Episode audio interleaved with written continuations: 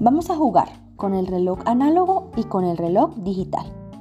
Si encuentras el reloj análogo, conviértelo a digital poniéndole los números. Si encuentras el reloj digital, ubica las manecillas en el reloj análogo.